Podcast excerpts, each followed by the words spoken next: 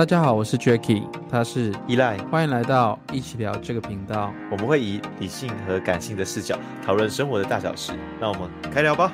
Yep，我觉得我们今天可以来聊一个我觉得算是蛮有趣的话题，因为像是你跟我啊，我们都有在阅读。那不论是我们的听众，或是我们身边的人，其实我觉得在阅读的平常会有阅读习惯的的人占一定的比例。但是其实阅读算是嗯，我们蛮常会。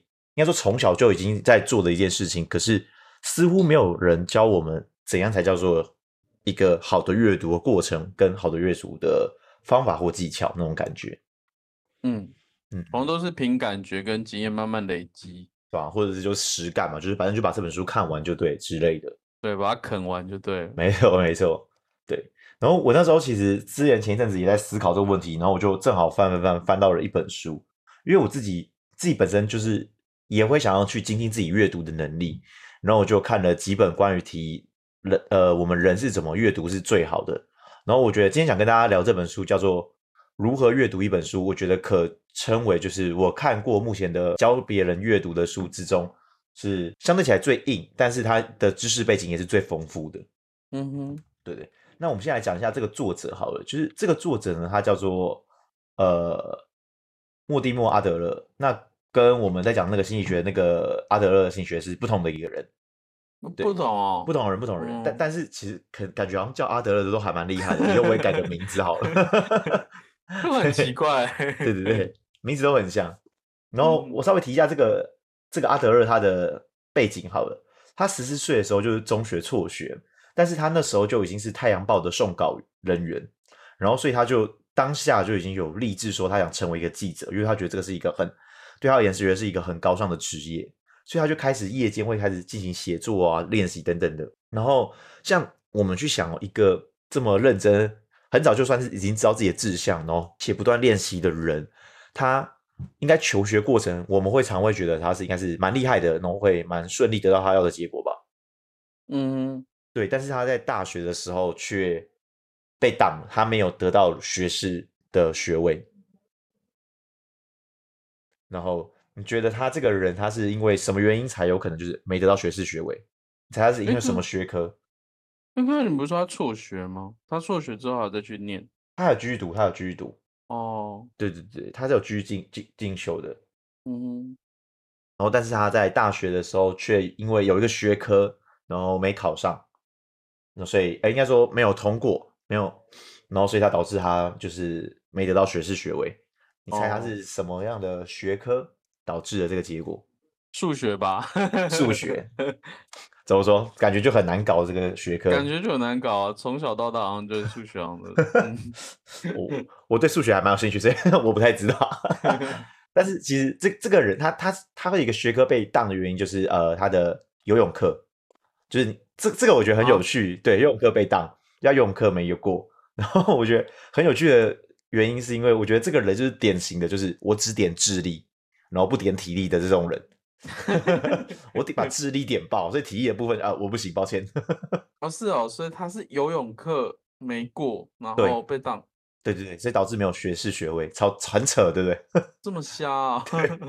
但是但是他自己个人，因为他的这种关于专业领域是非常有一定的基础的，所以那时候学校就想说，就把他留下来。那甚至在学校就不断的进修，然后甚至最后得到了心理学博士的学位。但这个作者他很特别的点，是因为他他同时是如何阅读一本书的第一版作者。那既然讲到第一版，所以他一定有第二版。他第二版是他的跟他的学生共同去编写的。但这两位作者都有一个共同的一个背景，就是他们同时都担任了第十五版的大英百科全书的编辑。那嗯，你可以可想而知嘛，就是一个写百科全书的人。他的知识一定是非常丰富，然后思维也非常严谨，然后条理也非常清晰的一个人，所以我们就可以想象这个人的那个呃阅读，应该说他的这本书相对起来就会非常的扎实。嗯，那在讲这本书的时候，我觉得我我想要丢几个问题，让呃像你或者是我们的听众去思考一下，就是为什么我们需要阅读？你觉得我们为什么需要阅读？好问题耶，我觉得就是跟我们人生一样，我们就是要一直。从小时候到大学，我们不是好像都是会，我们先理解我们的沟通的语言，我们先去理解怎么如何跟别人沟通，然后再来是增进自己的一些能力，像是可可能是话题或是一些，我觉得是创造话题吧。我觉得阅读这件事情是跟与人与人之间创造话题，我是这样想。哦，所以对你而言，就是阅读是一个，有点像是谈资。我知道阅读越丰富，我谈资就越丰富那种感觉。对对对对对。OK OK OK，因为我觉得这个东西它并没有一个绝对答案。然后我对于阅读也有个人的诠释的点，就是我觉得阅读它应该说阅读背后就是为了知识，但知识其实它是一个单维度的能力嘛。那我们想象就是一个画面，就是现在有很多点点，然后在你面前这样点点点点点出来。但是呃，智慧是把知识去做连那个连接，把不同的知识做连接的话。它只能创造出多维度的结果，嗯哼，所以简单来讲，就是像呃，丘顿哈利不动尝试有提到的，就是一个人手上拿着铁锤的人啊，世界对他而言就像一个钉子。所以查理芒格也不断的提倡的一个重要的东西，就是我们要不断的跨领域学习。那他自己有讲的有几个重要的思维模型，就包括了数学模型、工程模型、会计学、统计学跟心理学。好，讲到这边，我觉得我想要提一个题外话。你知道有一个有一个学科，当越多人知道的话，这个学科就越失真，就是它就越没有价值，甚至会失准。你知道哲学吗？不是，不是，不是。嗯，不是吗？有有个学科，这个很有趣。什么学科啊？好好奇哦。心理学。心理学？嗯。为什么？因为其实心理学是针对于人的一些行为去做解释嘛。那举例来说，我们讲从众效应，我们因为因为什么一些行为跟刺激的时候，我们会有从众效应。例如说，我看到一群人全部都在抬头，我就会想跟着抬头。但是你假如读过心理学的人，你就知道这个是他们只在抬头，可能是因为他们被什么东西吸引了。我不需要跟他们一样。所以当越来越多人懂了心理学的背景的时候，心理学就不准了。因为我们会去规避它，对，成为那样的人。没错，没错，你你对对，你懂，你懂感觉，对，所以心理学其实是一个很神奇的学科，越多人了解越不准。OK，是哎，这样真的不准，对，有趣吧？有趣吧？这是我自己在读书的时候发现的一个秘密。厉害厉害，对对，嗯。那再来就是我们可能在聊这本书之前，还有一个蛮重要的概念，就是其实我们阅读的内容啊，其实主要有分两个领域，一个叫读得懂。然后另外一个叫做必要读，那读得懂，其实说实在就是这些东西，它不需要我们经过很复杂的思考，我们都有办法看得了、看得懂。像是报纸、杂志、漫画，这就是读得懂的，就是你看一看就看得懂的，你不需要太多的复杂思考。嗯，那另外一个就叫必要读嘛，就像我们的一般的学科，例如说数学啊、心理学啊、金融啊、科学这些所有的学科。全部都是列为必要读的，就是你要花一些时间跟技巧去读它。所以其实呃，我们讲白一点，就是吸收资讯这种是一种学习，但同样的，你对于不了解的事情，呃，开始重新的理解也是一种学习。就有时候你可能过了一段时间，你再看一下这本书的时候就，就哦，好像懂作者到想跟你表达什么的感觉。嗯嗯，那我想问你哦，就是你自己觉得像是。学习的曲线应该长的是怎样？是一个呃水平，呃应该说一个直线向上，或者是一个曲线，或是一个阶梯式，还是什么样的形状吗？你觉得我们的学习曲线应该长怎样？应该是阶梯吧。阶 梯。嗯，其实我我自己在阅读跟学习的过程中，我归纳出来的感觉是，其实学习并没有一个绝对的。形式，并就是有些人会说啊，我们学习就是会有一个曲线图啊，到了一个临界点之后，然后就会爆发向上。确实有这种学科，有这种领域，但是有些就是像你讲的嘛，也是阶梯式的，循序渐进。那甚至会有些是就是像股票一样上下跌宕起伏这种感觉。但是不要再讲股票，或是有各种奇怪的，就是呃形状的一个曲线图都有可能。但是嗯，重要的是为我们讲说学习或是阅读。本质上面，只要你一直要持续做这件事情，它都是一种成长。你不用去说哦，我现在向下是不好的，或者或者是我心情往变差是不好的，不是，是重要的是你是否愿意继续花时间在这个领域上面。只要你持续花在这个领域上面，你就会成长，你就会蜕变，你就会成为更好的人。所以人生没有所谓的白走的路，每一步都算数。就是越重点是你要不要继续走下去。嗯嗯，所以再来我们就要讲到，我觉得回到这本书的核心，这本书的核心就在探讨的是阅读的层次。好，那阅层次，阅读层次它就有分四个，分别是基础阅读、检视阅读、跟分析阅读，还有主题阅读。嗯嗯，那我们就逐步来拆解，就是基础阅读。基础阅读就是讲白一点，就是只要你可以看得懂文字，不论是句子啊、段落啊、文章啊等等的，都属于基础阅读。那作者是说，一个国三的学生都可以做到这件事情，就并不难，就是只是看过去而已。就像报纸，你刚刚讲的报纸那一类，对啊，没错没错。然后再来就是基础阅读讲完了，就这么简单。然后我们往到下一个，就是检视阅读。那检视阅读，作者有讲了很多的呃架构跟环节，那我归纳出来就是三个东西，三个环节就是分别是系统、系统、粗略跟速度。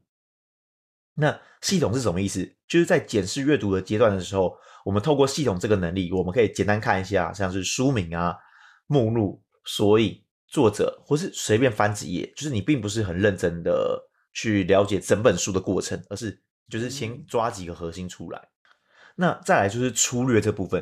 就粗略这部分，我觉得可以反过来问问看你哦，就是你印象我们求学阶段的时候，然后我们在看那种英文的，例如说刻漏字或者文章的时候啊，英文老师是不是跟我们讲说，哎，看不懂的单字怎么办？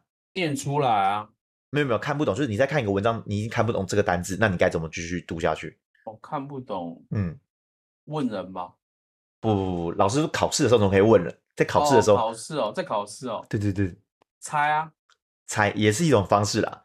但老师 老师老师都隔壁的吗？没有没有，老师应该会跟你讲，是说，请把这个单词圈起来，然后继续读下去，有吧？你老师有跟你讲过这件事情吗？哦，我知道，知道，对，对对对对，就是这种概念。但是为什么就是圈起来的时候，老师只是叫你把这个东西，例如说改为圈圈，然后我们先不要去试图理解这个单字，而是我们把这个文章继续读完。当你读完的时候，你就会开始臆测，才更有办法去了解说这个词汇可能是表达什么意思。对，粗略阅读就是这样，就是我不用纠结在想办法百分之百理解这个呃整个文章的架构、内容、细节，不是，重点是我要把整个都读完。粗略阅读在做的事情就这样。嗯，那最后一个就是速度，就是作者其实有讲说，呃，我们在阅读的时候，我们不用。就是急着追求速度要多快或多慢，这不是重点，因为每一本书它的速度其实是不太一样的。那你不用去纠结在这件事情。但假如你真的还是很想很想把自己的速度再次的小小的提升的话，或是提升自己的专注力的话，作者建议就是说，你用一个最简、最最低成本的方案，就是你拿你的手指，然后指的那个文文字，然后一个一个这样看过去。眼睛跟你的手指这样同步这样阅读这个东西。哎、嗯欸，我我以前小时候会，就是，然后我还拿会拿尺，然后把就是把另外，哎、欸，就要把右边的文字给它遮起来，然后念完，然后念完再慢慢顺下去。我以前会这样。哦、那那你自己在那时候有发现你的阅读有什么不一样吗？或例如说慢慢慢慢会变快，因为我以前。以前在念很多很多字的时候，会觉得很讨厌，怎么全部的字好像在一起，然后它好像随时都会飞来飞去。想象力很丰富。对，所以我才会我才会把它遮起来，然后一条一条念，不然就是用手指指。像你刚刚讲说用手指指，所以这个对我来说还蛮有蛮有感触的。确实是，就就因为我觉得他的这本书，他讲的那个概念都超级简单，然后其实我觉得大家在认真思考的时候，一定会。无意识发现，我们有某个阶段都会运用这些方式，嗯、对，所以其实是，呃，作者算是比较系统的归纳出，其实这些方式这个路径是很好的，你可以继续保持的那种感觉。然后检视阅读那时候，作者也有提到一个算是分支的路线，就是分支路线是讲什么？他就讲说，哎，我们在阅读的过程中嘛，我们要去问问自己一个重要的问题是：我要如何做一个自我要求的读者？那作者就说，我们要做到一件事情叫主动阅读，但这个主动，这个主动部分，其实他就是讲了三个呃四个问题，就是作者到底在谈些什么，这是第一个嘛。那谈些什么像什么，就是例如说作者是如何依次展开这个主题的，他又如何把这个主题逐步的拆解成小细项这样。然后第二个就是作者细部说了什么，就是你要想办法找到作者的主张、声明，然后结构性等等的，然后一点一点的再把它拼起来。就一开始是先拆开来，然后第二个你再把它组装起来，然后第三步就是让你去判断说，哎，那这本书写的有道理吗？是全部有道理，部分有道理，或者是全部都没道理，是都有可能的。然后最后一个也是我觉得算是读书的一个最重要的一个环节是，这本书到底跟你有什么关系？你希望这本书可以帮你解决什么样的问题？嗯嗯，所以其实说实在就是。作者就会讲说啊，我们在阅读的时候，这个过程其实就像滑雪一样，你除非对每一个步骤都很熟练，你才能把这几个步骤都依依序的依序的接起来，然后最后就变成一个很复杂但和谐的动作。你你有滑雪，你就应该知道，滑雪其实步骤其实蛮多的吧？嗯，对啊，我现在要一直在回忆那个 是没错，但我觉得阅读真的。像你刚刚讲的，它跟滑雪其实真的是蛮像，就是我们要清楚每一个步骤，然后并且我们要去熟练它之后，我们才可以把这些步骤就是串接起来，让它变成一个，就像你刚刚讲的那种复杂却又和谐的那种感觉。就是我们要前前置作要，我们要先做得好，后面才慢慢的一段，慢慢的、慢慢的连接起来，铺铺，就是它会越来越是顺的。嗯，就是变成习惯的感觉，这样。对对对对对。像我，Okay. 我之前也是，一开始看书我也觉得很痛苦，嗯、但是我觉得我会去找我自己喜欢的，就是书。可我已经有那一些之前先前的步骤，像我我刚不是说我会折那个字嘛？其实，在完之后我就不太需要那个东西，我就知道怎么，就是我字它感觉它它已经排列好了。我再来后续是练习怎么把字越越念越读越快，然后一页可能可能 maybe 几几分钟可能就念完就。那个速度是会越来越快的，我觉得念书是会慢慢循序渐进，让你越来越快念完一本书，然后之后你可能会在反刍吗？哎，那是讲反刍，就是我再去念第二次、第三次，然后知道那个这本书到底在念，到底在给你什么，而且每次念它的给你的感觉都会不一样。嗯嗯嗯，其实嗯，这个我可以跟就是算是题外的分享，就是嗯，我觉得在阅读的时候，你一定要找到一个自己最适合的。模式，因为像前一阵子就有朋友问我说，就是像我这样的阅读，我是如何让我自己的阅读的能力提升？就是确定我真的读完这本书，然后也把这本书的知识带在我身上。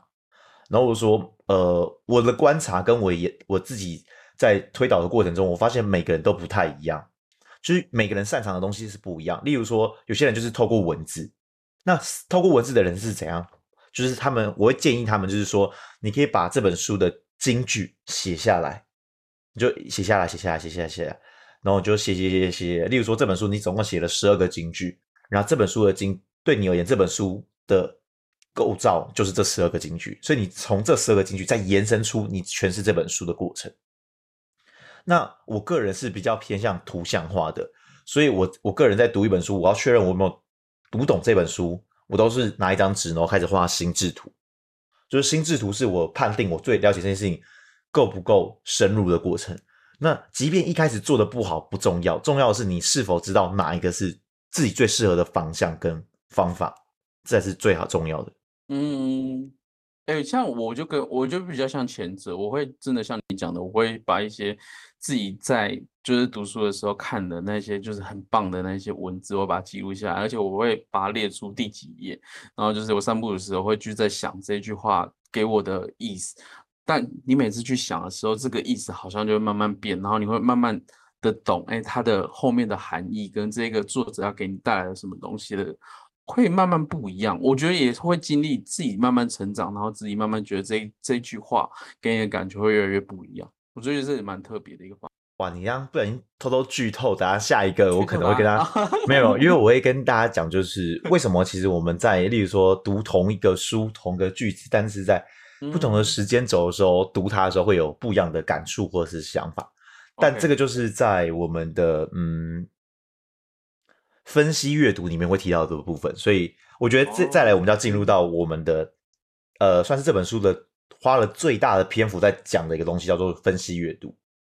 那分析阅读一样，它总共我把它拉了三个核心出来给大家，就是分别是分类、诠释跟评断。那我们来提，哎，分类到底是什么东西？其实简单来讲，就是这本书你现在在阅读的这本书，对于你的大脑的图书馆的知知识库里面呢、啊，它到底是属于哪个领域？就是它是被归类在哪个领域？那初步的区分就是它是属于实用型还是理论型？那我现在连续问你几个问题，你去帮我去思考这本这种书籍是属于实用型还是理论型？食谱、哦、好，食谱实用型，实用型好，哲学理论，科学理论，说明书实用实用 OK 好，历史。理论哎理哎理哎哎哎哎哎理理论吧。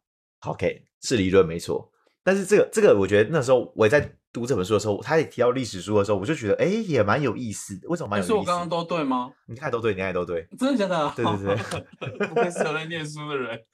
但但是在历史这部分，我发现我那时候就是我在读书会有跟一些朋友分享这些东西的时候，嗯、我发现他们每次在历史的时候都会卡住，就是它到底算实用还是理论，就觉得嗯，好像有点怪怪的，因为它已经是以前的东西了，应。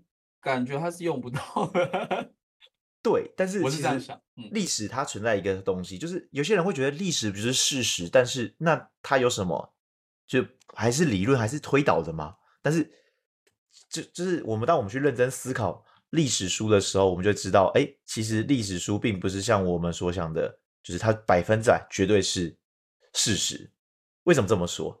因为历史都是后代去。针对于前朝的一些行为去推导出来的结果。举例来说，嗯、我我我现在绝对无法去臆测说，哎，当初赵匡胤在那个黄袍加身的时候，他的心情到底是开心、雀跃、紧张还是害怕？他不知道，我们不知道，我们只能推导历史的脉络，大概是长这样，他的行为结果是这样。甚至我们无法去理解，说像是武则天当初为什么他要夺下夺下他们的，呃，就是把呃那个当初朝代换成他自己称帝，然后并且当初用了很多相对起来很可怕的手段，杀杀杀呃杀了很多人，就是我们无法知道武则天是否这么做的本质的想法，我们只知道他做了这件事情。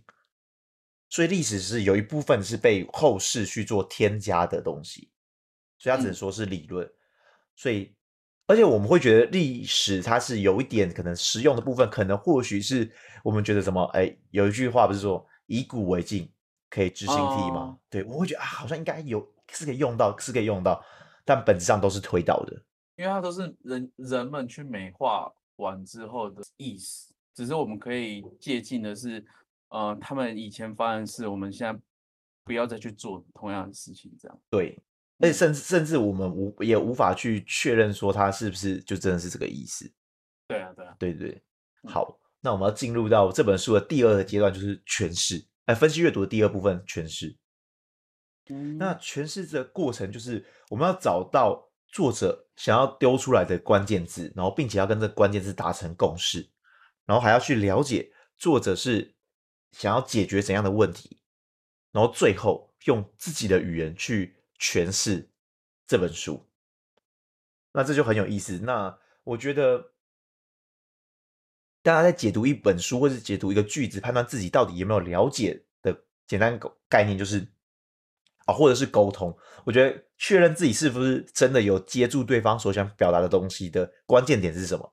就是你是否可以。把他的这句话理解下去之后，用你的语言系统讲出来，而并不是只是我把这个东西读进去，然后只想说，呃，例如说，哦，我今天跟你讲说，我今天被主管骂了，我心情很不开心，然后你只是单纯重复他说，啊，你很不开心是因为被主管骂，那你只是把改变了句子的结构性而已，但本质上面其实你没有理解它，嗯，对，而是你是否可以换成你自己的语言系统再次诠释这个东西，那。举例来说，像我们刚才讲的嘛，就是第一个呃关键字这部分，那我用我之前有跟大家分享过的快思慢想来解释好了。就是关快思慢想的关键字叫做系统一跟系统二，系统一就是快思想，那系统二是慢思想。那他想要解决，作者想要解决怎样的问题？就是想解释人类的非理性行为。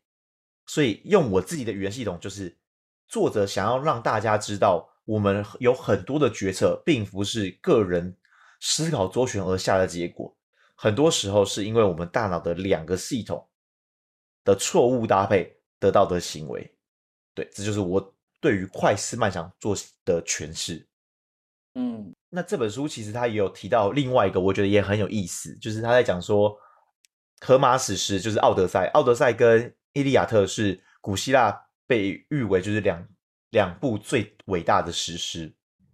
那对荷马史诗，然后 那那时候《奥德赛》就是这本史诗，哎，应该说这本诗上面它总共有一万两千一百一十行，但它的核心其实就是。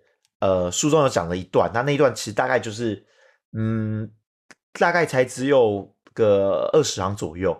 但是我觉得我也不想要照念这本书，所以我用我再转化一次他的这句话给大家听，就是有一个男人，然后海神很不爽他，所以让他体验了一辈子就是很可悲的生活。然后这时候还有一些人很坏，不只想要 A 他老婆，还想 A 他的钱，然后甚至最后还伤害了他的儿子。就这个人后来就回来了。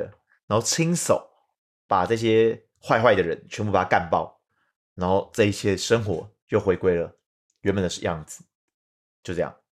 啊、是这本是 对这本书，它其实的核心就这样。那其实这就是我们可以理解是这本书书的骨架。但是我们可能会可能会有些人会开始有困惑说，说啊这本书就这样，那为什么要落落长讲这么多东西？就你说，他应该有很多篇章去。呃，论述这个东西吧。嗯，没错，没错。对，但是任何书，就是他假如作者想表达的核心就这样的话，那我们就要去思考是作者为什么需要在这个核心之上，然后又添加了很多东西。所以其实讲白一点，就是作者他其实是以制造制造骨架为开始，但又想办法把骨架隐藏起来。嗯，那我们换或是说通俗话来讲的话，就是。它在骨架上添加了血肉，那血肉其实就是全书必要添加的空间跟深度。这就回到你刚才讲的嘛，就是为什么我们会在同个时，哎，同样的书，同样的句子，但是我在不同的时间点读的时候，我有不一样的感受，因为它给你的更多空间跟深度，让你去细品，让你找到你自己人生的答案。啊，哎、欸，这句话好，这句话好棒哦！就是制造骨架，嗯、然后把这个骨架隐藏起来，然后他的用艺术的手法去把这些哎隐藏起来，然后说这个是骨架上添加血跟肉。嗯，哦，这句话好好有意境，确实是，我就很喜欢这句话，我也很喜欢，我喜欢。嗯、对，所以我觉得这个这就是当你在阅读的时候，你就会觉得很好玩，就是。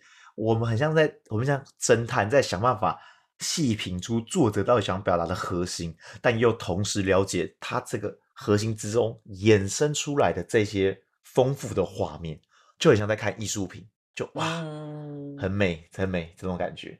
哎，对啊，那我我我后期也会，我就念书念到后面也会觉得是把慢慢把那些画面拼凑起来，然后想象那个画面是多么漂亮跟美丽这样。嗯，没错，所以阅读会。读起来越来越好玩，嗯，没错，没错。好，那我们进入到分析阅读的最后一个部分，就是判呃评断。那其实我们在阅读一本书的时候，就像是一个对话。那作者已经把他想说的话都说完了，那再来就是换我们要开口了。那其实我们在在阅读书之前呢、啊，其实在例如说我们要评断之前，其实还有个很重要的两件事情。那我先讲第一个事情，就是受教。嗯、你觉得受教是对你而言是一个怎样的行为，或者是怎样的画面？什么叫做受教？我们先不要管书，就是你觉得你怎样的行为是对于对方是受教的？哦，简单来说就是把对方的话听得进去啊，听得进去。OK，百分之百接受，嗯、百分之百接受。对啊，OK OK，这是受教。OK，好。那我觉得这个这个这段是作者所讲的，所以我觉得也很有意思，也是激发了我对于受教的定义。因为我原本对于受教其实是也跟你一样，就是我觉得就是接受对方所讲的每一句话吧。但是作者就有讲说，其实一个人如果是被动又顺从，那可能就被误解为他是受教的人。但真正的答案其实是正好相反的哦。受教或者是能学习这个行为，它其实是一个极为主动的美德。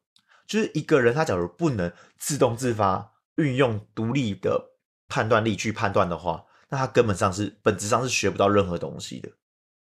然后看到这段的时候，我就开始认真思考说：“哎，确有，就是煞有其事，就是因为其实我的学习的过程中，基本上都是我对这个东西很有兴趣，那我会自己想办法去了解更多，想要了解更多，然后我就会慢慢把这些东西都记起来，然后就哇，就了解说哇，原来这个东西，呃，应该说我对于一个学科这么了解，那么有兴趣，或者成绩那么好，背后的原因都是因为我自己很主动的想要得到更多。”哦，所以受教是他，他不是顺从跟被动去理，诶，去理解别人，他是主动我们去理解，对别人的。我可能，嗯、我可能会想问说，哎，为什么是这样？为什么？嗯、那你怎么会有这样的观点？就是一直不断在询问，一直在聊一些探索的过程，而并不是你跟我讲讲讲，我就呃是是是是是是是是，嗯，哦，也是对。所以，当我们已经好像我们现在受教讲完了嘛，我们已经准备好一个受教的心态，那我们是否就可以开始评断作者的想法是否正确？其实还没。为什么还没？是因为我们要先有一个很重要的东西叫共识，就是我们在讨论一件。事情的时候啊，双方一定要对一个文字上面的应用是没有意见的，这样我们才能开始探讨说同意或不同意这个观点。什么意思？就举例来说，我们现在讲说，嗯。力力量力量的力这个字，就是你现在去想象说，呃，力是什么意思？嗯，有很多意思，对，有很多意思嘛。好，那我们讲说，例如啊，我们就就简单来讲好了，就是我现在假如说我是一个健身员，那我要发力这个力，跟牛顿在讲的力是同个字吗？万有引力的力是同个意思吗？不同意思啊，一个是一个是我们的行为，一个是地球的行为。对对对，一个是引力嘛。嗯、所以其实我们在跟对方沟通的时候，其实很常，大家一定要注意一件事情是：沟通绝对不是我们讲同样的语言系统，用同样的词汇就叫沟通。嗯、那个顶多只能是沟，就是我们有个共同的渠道。但是通是我们两个对于这个东西都有相同的认知。所以我们一定要讲同一个东西，这才是有意义的对话。举例来说，像我们很常会有跟朋友在嗯互动的过程中，然后或者是我们想说，哎，约朋友最近可以吃个饭，然后朋友跟你讲说我很忙，就这个字哦，这三个字我很忙。那他说我很忙，然后小红说，那我到底可以怎么办？他就问你说，哎，Jacky，我很忙，那你觉得我可以怎么办？你觉得要怎么说？你会怎么回应他？哦，好，你忙啊，你会直接 哦。可是我想解决这件事情啊，就是我很忙，但是我想把这个，我想把我很忙这件事情解决，那该怎么办？哦，我有什么可以帮到你的？对，我什么东西？你怎么可以帮助我？我可以怎么办？嗯、你觉得你有什么想法吗？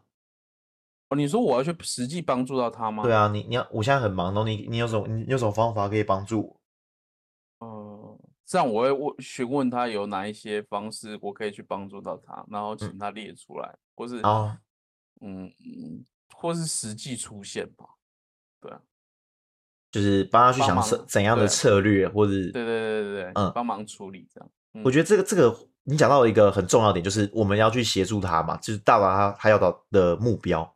但是呃，这个前面还会有一个算是大家很常会被忽略的一件事情。就是有些人讲我很忙，我很忙，我需要更多时间。但是真的需要更多时间吗？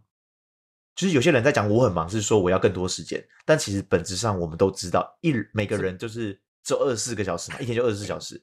嗯，所以其实你不你需要的不一定是更多时间，而是更多的专注。哦，对，你只要有更多的专注，就会像你讲的嘛，我只要有足够专注，那你就开始跟他探讨说，好，那我们要去讲说，今天你有哪些事情是必要解决的。那我们就开始一个一个逐步优先序的排列出来啊，对，没错。所以别人在跟你讲我很忙的时候，这时候一定要去精准确认说，哎，你到底是需要更多时间，还是你需要提升专注？那是不一样的行为哦。因为你要更多时间的话，那我可能要从你的行、你的整天的行程去判断说，你到底有没有一些事情是浪费掉的，例如说，哎，你就是想要打屁、摸鱼、玩手机、抽烟等等的行为。好，那我们要从这边去做下手，还是因为你的工作效率不够专注，导致你就是工作用一用的时候，你就会想要跟旁边的人聊个天之类的，那就是另外一回事。嗯哼，所以当我们已经开始哦，我们第一个保持有受教心态，然后我们也愿意去精准，就双方的对一个词汇的认知的时候，最后我们才开始去做真正的评断，作者的观点是认同还是反对。嗯，但是我们就提作者就讲说，其实我们要反对作者的，呃，应该说任何一本书的观点的话，就围绕着三件事情，分别是知识不足、知识错误跟不合逻辑。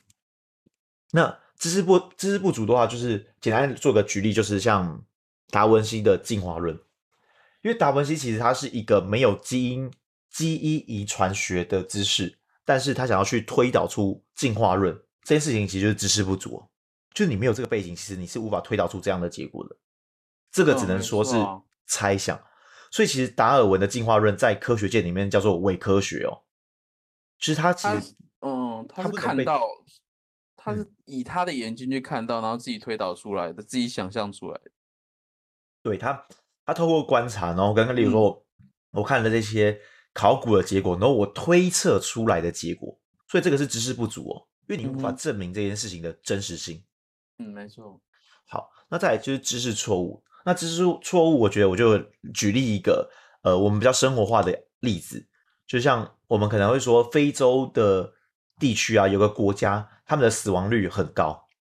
那我们观察数据的时候发现，哎，这边死亡率很高的原因是因为人民的健康是比较差的，所以所导致的死亡率很高。但我们把这个视角哦，同样的理论拉回到美国的佛罗佛罗里达州。那佛罗里达州确实，他们的死亡率也比其他州更高一点点，死亡率更高一点点。那我们就可以得出结论说，佛罗里达州的人的健康比较差吗？你觉得呢？不行这样子啊，不行这样子，为什么？可是他们死亡率真的比较高哎。嗯，应该是说它有很多不一样的因素在里面，它不是以单纯的你这些数据去评断它。没错，没错。而且，其实我们可以讲一个更有趣的东西。什么叫更有趣的东西？是佛佛佛罗里达州，它确实是死亡率最高的，就是相对于美国是死亡率比较高的州。但是这边死亡率比较高的州，原因是因为佛罗里达州他们这边山就是非常的 chill，chill 到大家都会想要来这边退休安养天年，就过爽爽的日子。嗯、所以。一堆老人来的时候，他们可能爽一爽，爽爽到不小心的时候就 爽死了，马，马中风，对之类的，所以这是很正常的事情。那你要说他们健康不好吗？哎，没有，他们其实蛮爽，他们就是爽到去而已。所以这就是对于一个知识有错误认知的时候的结果。嗯，没错。那最后一个不合不合逻辑就很通俗，就是你发现作者在表达 A、B、C 的观点的时候，他们中间其实少了一些连接，所以这三这三个不能去串成一个逻辑。或者是他们的逻表达的逻辑结构性是前后矛盾的，那这本书也是有问题的。那你就可以说你不认同这个作者的观点。所以到这边，其实我们的分析阅读就已经讲完了，也是这本书我觉得算是最大篇幅的地方。那我们再来就要进展到我们的最后一个阅读，就是主题阅读。没错，主题阅读其实呃，我觉得就是它的核心就是三个呃五个点。那我觉得大家不要讲想的那么复杂。主题阅读最大的核心是怎样？就是你带着你的问题去从一群书中只找你要读的篇章，本质上面就这样。例如说，我想呃，举例来说，我想知道怎样才能吸引异性的关注，这个是我想要做的事情。嗯哼，所以我就阅读了很多的书籍去探索说，哎，A 作者讲说吸引异性的条件是什么？B 作者。说吸引异性的条件是什么？然后一直看，一直看，看了很多书的时候，然后我就会去知道哦，我就开始慢慢跟作者达成共识嘛。A 作者达成怎样的共识？B 作者达成怎样的共识？C 作者达成怎样的共识？然后我就要再次厘清问题。再次厘清问题的是，所以吸引女生的，呃，对于女生要有魅力的话，那我到底是要提升我的外在，还是提升我的内在？先厘清哦，你到底想提升什么？嗯，然后再界定说，好，那我要往哪个方向前进？然后最后才是去分析讨论，因因为 A 作者在解释这个部分，跟 B 作者可能会讲的是不一样的。但是我们是否可以从这几本书之中去找到他们共同的点？这才是你得出来的结论。然后这才是作者在讲的主题阅读，就是我找我从这几本书的这些章节找出了这个结论。主题阅读在做的事情就是这样。了解，对。所以其实呃，我做一个小小的一个归纳小总结，让大家理解这本书它其实在讲的四个阅读阶段。基础阅读就是你看得懂文字但不懂意义，然后简视阅读就是最短时间快速阅读，分析阅读就是无限时间完整阅读，然后最后的话，主题阅读就是特定主题广泛阅读。好，那其实再我想要跟大家分享的就是这本书，我最喜欢他的一段话。他说：“我们的身体是有极限的，心智却是没有极限。”哦，他讲这本书的时候，我当初的一个画面感就是感受到一个很深刻的事情是，我们的体力啊，大概是二三十岁的时候是我们的体力的高峰，然后再体力就会往下。嗯，没错。但是我们的脑袋的发展，其实有些人也会随着这个曲线走哦。但是它其实是可以往上的，嗯、那这就会造成两两种结果，就是一一种人就是，哎，我持续在精进自己，所以我会成为一个聪明的老人家。那另外一种人就会面临一个状况，就是他退休的时候，他就会开始出现，呃，例如说老年老年老年痴呆的行为，因为他退休的时候，他的大脑已经不用为了工作在做思考、做判断、做学习，所以他大脑已经开始卡顿。嗯然后人的大脑是这样，就是你只要一直不用它，一直不用它，它就会一直退化，一直退化，一直退化。嗯，所以不阅读的人，就是他的大脑退顿速度绝对是超出我们的认知的。好，那我觉得这本书也有提到一个点，就是一个人如果说他知道他想什么，却说不出来，通常是他其实不知道自己在想什么。那我觉得，哎，那你听到这边，你觉得这本书？有什么让你觉得很有意思的地方吗？因为你要开始练习讲出来喽。一个一个，如果说他知道他在想什么，却说不出来，通常是他其实不知道自己在想什么，对吧？对，没错，没错。这句话怎么怎么感觉很 rap 啊？哦，好，我用一个简单的画面让你感受到，嗯，就是有时候你你问一个朋友他的对于一件事情的观点。然后他就说啊，我知道，我知道啦，就那个嘛，对嘛，就那个，对不对？对不对？就那个啦啊，我也不知道怎么讲，就那样嘛。到底在公啥？对，但是你身边有遇过这样的朋友吧？对，有啊，一定有。对对对，他其实就在讲这这种类型的行为，就是一个人说他知道他想想什么，但他却讲不出来。其实本质上是因为他大脑根本不知道他在想什么东西，因为你应该说。每个姿势，它就在你的大脑中这样徘徊，然后你去没有帮了一个系统性的架构起来的话，其实这个东西根本可以讲说是不存在的。哦，哎，这样子，这样子也对，就是我们要去系统架构出来，知道哪一个你你所要的知识，或是你所所学的任何点，然后我们可以从那个抽屉把它它打开来，然后可以顺利的把它讲出来，这件事情其实是重要，对吧？这这句话的意思其实是这样。没错，没错。哦，嗯，所以你觉得你对这本书这样听完，你有怎样的看法？我觉得这这本书很棒，它的点是我我不知道，我其实我没有念过，但我听你分享，我知道他有几句话是有 touch 到我，就像刚刚你讲的什么血肉血 血与肉那个 那个那个，我就觉得很棒，就是血肉，他他把这个就是。呃，这本书的空间跟深度把它拉长了，然后变就是他把血跟肉比喻成空间跟深度，它就变成有生命的东西的那种感觉。嗯、就是他他是先把骨架先创造出来，但他要把它隐藏起来，然后他把隐藏完之后变成血跟肉嘛，对吧？没错，没错。对，这句话其实是可以来回去反刍去想这件事情，我觉得是有趣，对我来说是有趣。嗯嗯，我确实，我我我我觉得我最最后我是蛮听完，我是最喜欢这一句话，然后我觉得这句话可能可我我会把它写下来，然后当做就是可能今天的金句，然后稍微写这样，蛮有 趣。可以可以可以，我觉得这本书就是，假如你要阅读的话，我觉得是可以阅读。但是它真的真的是真的是我得说，就是我读过在探讨阅读的书里面之中，算是数一数二硬的，就是 很硬哦。对它它其实它才两百多页，它真的不不不多，但是就是你会觉得哇，这个也太硬，他把很多东西讲得很生硬。他甚至在探讨说，哎，你要怎么读历史的书籍？你要如何用怎样的方式读哲学书籍？他是会告诉你说，这些书是该怎么读的哦，就是每本书读的方式都不一样。他讲这么细致，哦，是哦，哎，可是我觉得你很厉害的点是你把它简化的到我现在，我好像不用看这本 书就能理解 它。这这是你真的有去，就像你刚刚讲，你有去深度的去吸收这些，然后之后把它建立起来。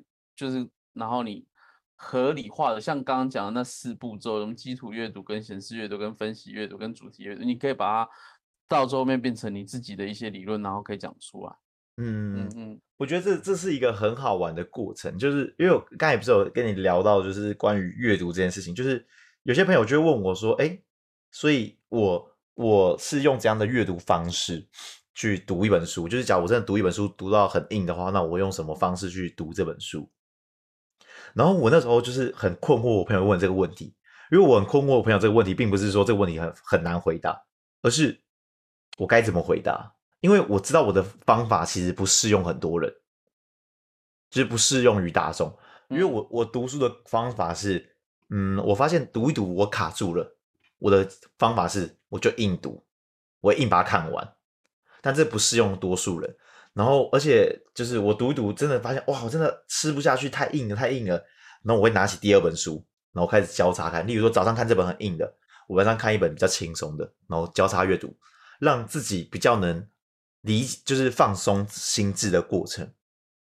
但是，呃，假如你要切换两本书的话，你自己的大脑就要很清楚说，我的架构性是什么？这本书刚才提到哪里？那我回头看的时候，我该怎么去重新整理一次？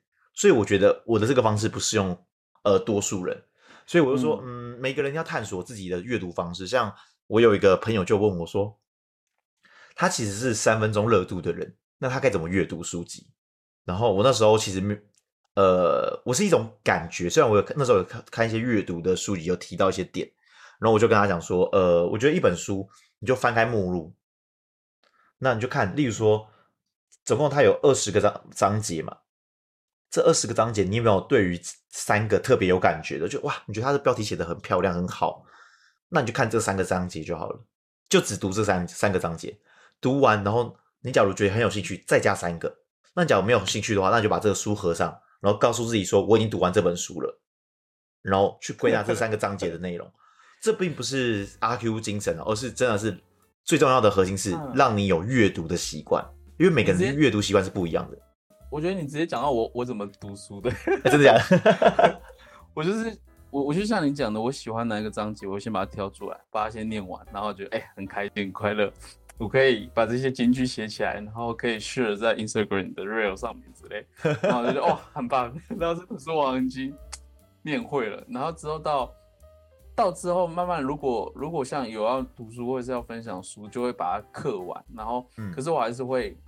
Key point 就是我会比较专注在我写下来的金句上面，我会去琢磨它，然后让它发想的就是更扩散，然后让这个、嗯、这个金句变成这个书我对它的见解。这是我的我我自己念书的方式，对，这也是可以的，因为我觉得这这就是一个策略，就是大家不要去纠结说我书一定要怎样读才叫读。对啊，他又不是他又不是我像我们以前国音数要背什么什么章节，全部都记下来什么。其实我觉得我念书就是自己念开心，然后自己舒服，我觉得是最最重要，不是去硬说要把它刻完一本书，然后从头到尾。对对啊，而且、嗯、呃，像有些书其实还有另外一个方式，我是没有用过这个方式读书，只是我觉得这个用起来应该也蛮好玩。就是假设这本书它其实是前面一堆推论，然后最后会给你讲个结果的话，你可以直接先看结果。